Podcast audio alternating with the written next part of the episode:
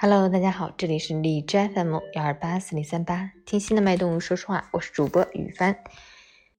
今天的成长家人分享的内容是《印象二零二零》，作者重庆吴玉平。今天，时光列车将载着我们告别二零二零，驶向新的日子。回首这一年，悲情似乎成了这个地球村的主色调。新冠无疑成了2020的一个关键词和热词。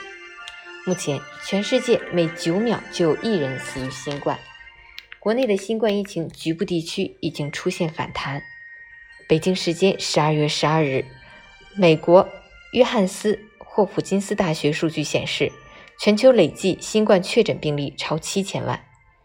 这些令人悲伤的数据还会发生什么变化？离这场大流行结束，人类还需要等待多久？虽然面临新冠疫情的严峻形势，可顽强的人类并没有坐以待毙。国内抗击疫情取得阶段性胜利，国际社会也在竭尽全力抗击着这一流行病的肆虐。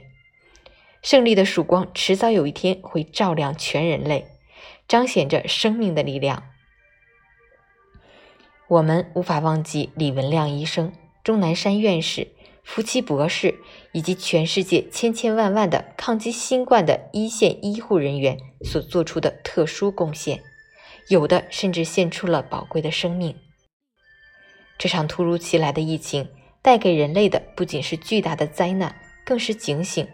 它让我们反思如何善待生命，如何怜爱众生，如何珍惜眼前人，如何结成人类命运共同体。一起去面对人类的各种苦难。没有一个国家是孤岛，也没有一个人是孤魂。无论什么民族、何种肤色，人类需要互相尊重、互相包容、互相理解，超越不同政见、不同文化和各种宗教信仰，用每个人都需要的爱互相温暖，携手同行，去战胜人类共同的敌人：无知、偏见、懒惰、嫉妒、贫穷。每个人从我做起，从现在做起，就是对世界的贡献。四十一岁的 NBA 传奇巨星科比坠机身亡的事件，深深触动了我的心弦。对曼巴精神，科比自己的解读是：热情、执着、严厉、回击和无惧。就算世界抛弃了我，至少我还有篮球。他说：“六岁时，我爱上了一颗跃动的皮球。”却从未见到过隧道尽头的一抹曙光，我只看见自己一直在隧道中用尽力气奔跑，奔跑，奔跑。面对无常的生命，我在为什么而奔跑呢？这是我对自己灵魂的拷问。我十分感谢成长家园，因为它是我成长的一条路，让我不会因找不到路而失去快乐。因为成长家园让我大胆起来，是我成长中的伴侣。我发现，我终于找到了一条让我快乐的路。我觉得快乐的路肯定是快乐的成长吧。一个五年级女孩作文中写的一段话，坚定了我做好成长家园的信心。这应当就是我为之奔跑的方向吧。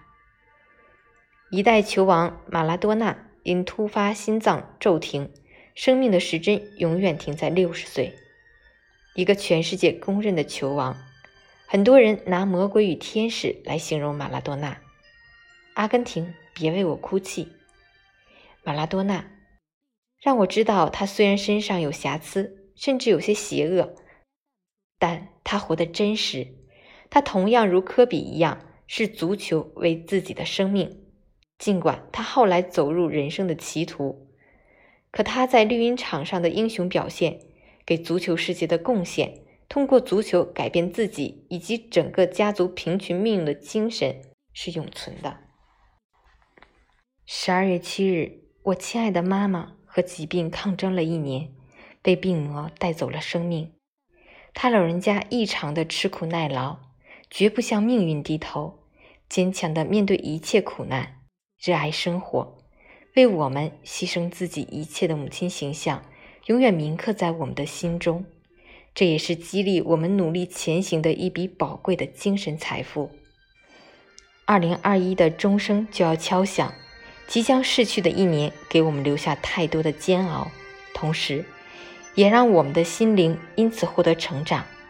一切都是上天最好的安排。无论怎样的际遇，都是我们生活不可或缺的一部分。我们当迎着曙光前行，带着无畏的心去披荆斩棘。这正是每个追梦人的宿命。二零二零年十二月三十一日。